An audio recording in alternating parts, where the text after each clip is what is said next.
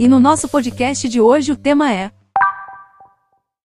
Saiba como criar um mapa de empatia. Você já ouviu um ditado popular que diz: Faça o que eu digo, mas não faça o que eu faço?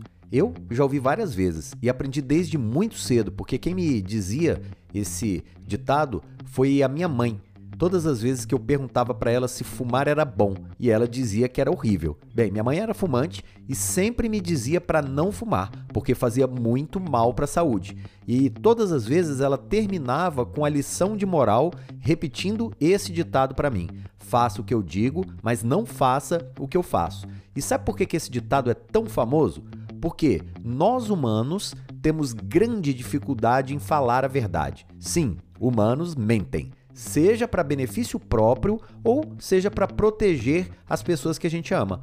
Quantas mães não disseram aí para os seus filhos pequenos que aquela picadinha da vacina não ia doer nada? Né? Mas elas mesmas não teriam coragem de serem espetadas por aquela agulha pontuda, né?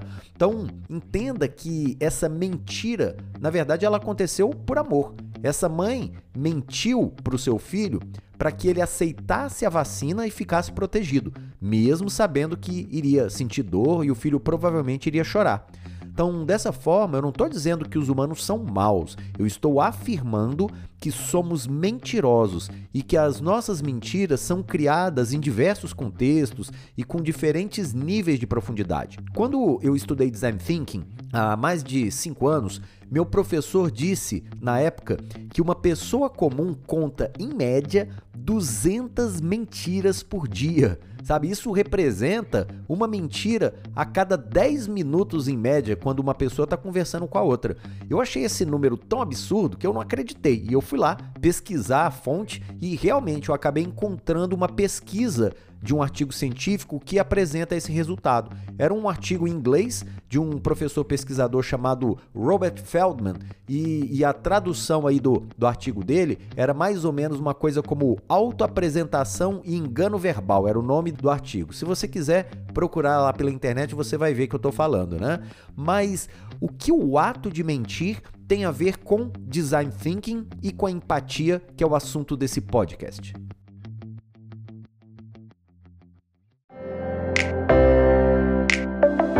Você está no Meliva Cast, agilidade e inovação no dia a dia da sua empresa. O podcast de hoje será narrado pelo Vandré, nosso professor e especialista em inovação corporativa.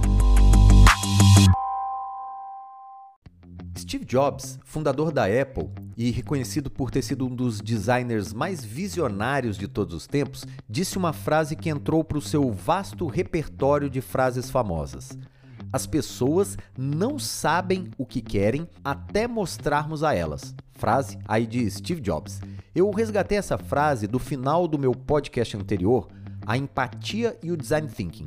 O contexto dessa famosa frase de Steve Jobs surgiu quando ele justificou o lançamento do iPad, um tablet que na época não era nem um smartphone, nem um laptop. Era um híbrido, né? algo jamais utilizado pela maioria das pessoas, mas que criou um nicho de novos produtos, permitindo a essas pessoas atingirem um nível ainda maior de mobilidade com a internet aí nas suas mãos.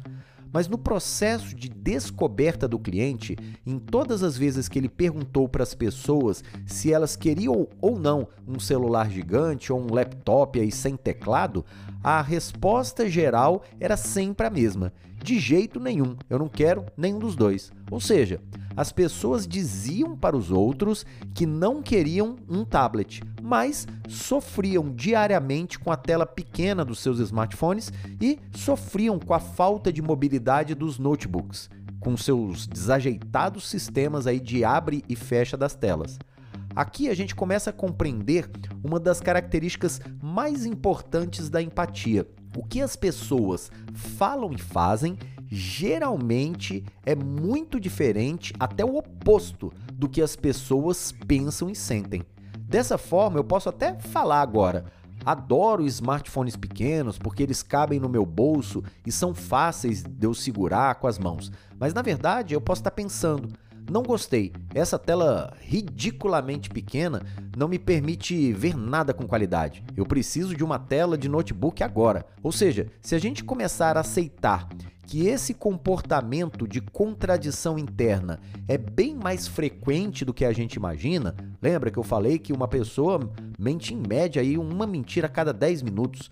Talvez fique muito mais fácil e a gente pode usar ao nosso favor as mentiras que os outros contam para si mesmos e para os outros, né? Ou seja, é melhor fazer isso, porque o melhor de tudo é que, com a finalidade de usar a mentira das pessoas para ajudar a melhorar a vida delas mesmas. E o Steve Jobs era expert nisso. Mas será que você também consegue descobrir o que as pessoas pensam e sentem, ao invés de aceitar a provável mentira do que essas pessoas falam e fazem no seu dia a dia? E eu digo aqui com toda segurança que sim, você pode desvendar as reais necessidades das pessoas, em especial dos seus clientes, para entregar a essas pessoas produtos e serviços realmente disruptivos. Um outro podcast que eu gravei, a empatia e o design thinking, eu expliquei os diferentes tipos de empatia. Lá eu mostrei que há três tipos de empatia: a empatia emocional, a empatia solidária e a empatia cognitiva. Essa última, a empatia cognitiva, é a que a gente vai usar para entender o que os nossos clientes pensam e sentem e por que essas pessoas falam e fazem coisas diferentes. E em algumas vezes agindo, como eu disse, de forma contrária até do que elas mesmas acreditam. E mudando um pouco de assunto, a gente está vivendo agora uma moda que o pessoal está chamando de a era dos canvas, né? Ou seja, para quase todas as metodologias existe um canvas que alguém criou. E eu ouvi pessoas dizendo aí até que isso aí foi invenção dessas fabricantes de notas adesivas coloridas para poder vender mais, sabe? Bem nessas teorias aí da conspiração, né? Mas de qualquer forma, eu devo realmente concordar que tem alguns canvas que são puro modismo e que não vai ajudar muito a nossa vida, nem vai né, mudar aí as nossas tarefas e alguns são realmente ruins. Entretanto, tem alguns canvas que são transformadores. E nessa categoria dos canvas que pessoalmente me ajudam muito a entender o mundo e, e, assim me ajudaram a ver o mundo de outra maneira, eu coloco com certeza entre os top 5 aí o canvas do mapa de empatia do cliente, como um dos mais transformadores canvas que eu já conheci e que eu utilizo no meu dia a dia. Um canvas, ele é um elemento totalmente visual. Então é impossível eu te mostrar um canvas para um podcast, mas eu posso descrever para você a sua estrutura e a sua forma de usar. O canvas do mapa de empatia do cliente, ele é uma folha de papel e nessa folha de papel existe a imagem de uma cabeça. E essa cabeça tem lá uma orelha, um olho, uma boquinha. Né? Então, para poder representar os elementos que a gente tem na nossa cabeça que permitem a gente capturar as informações ao nosso redor. Mas esse canvas ele tem uma característica muito bacana. Ele tem algumas informações que ficam do lado de fora da cabeça e outras informações que ficam do lado de dentro da cabeça.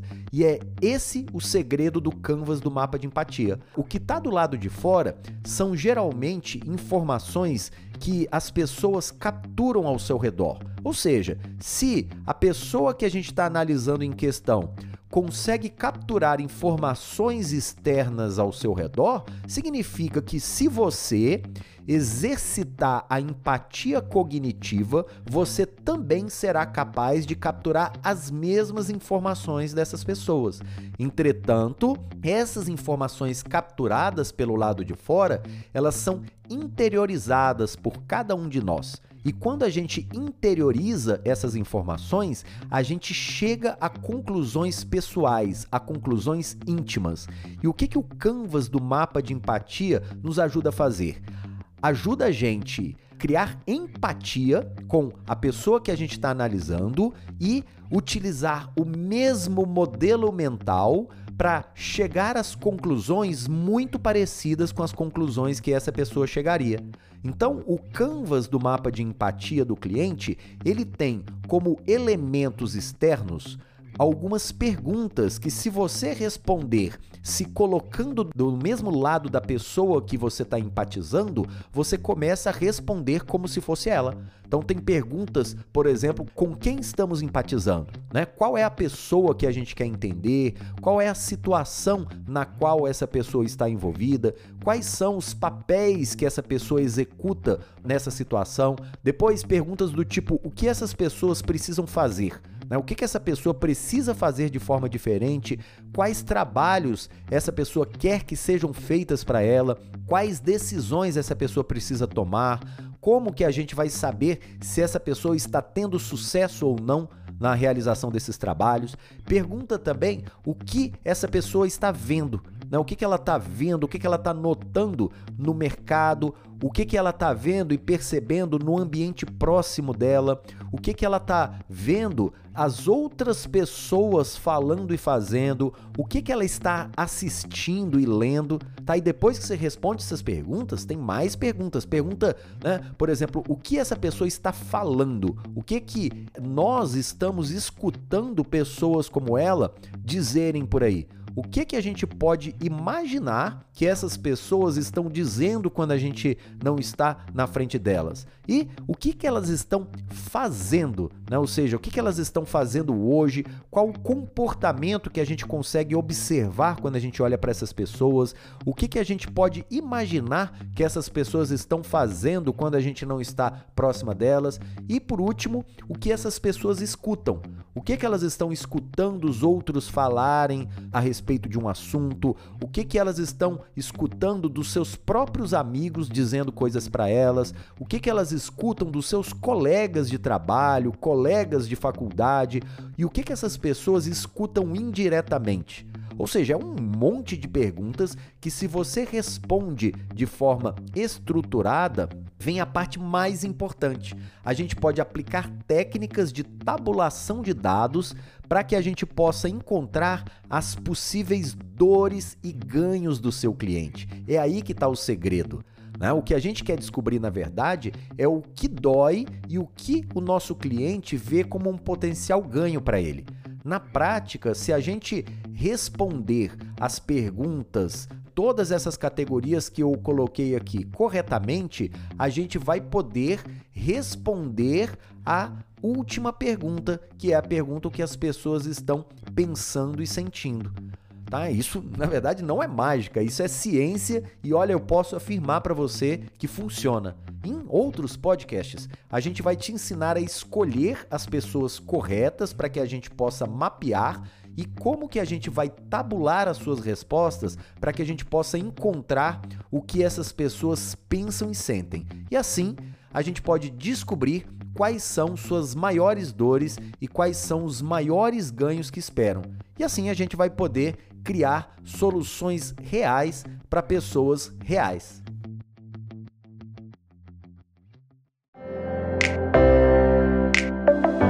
Muito obrigada a você que ficou com a gente até aqui. O podcast de hoje foi narrado pelo professor Vandré Sales. Continue aprendendo aqui na Meliva. Até a próxima!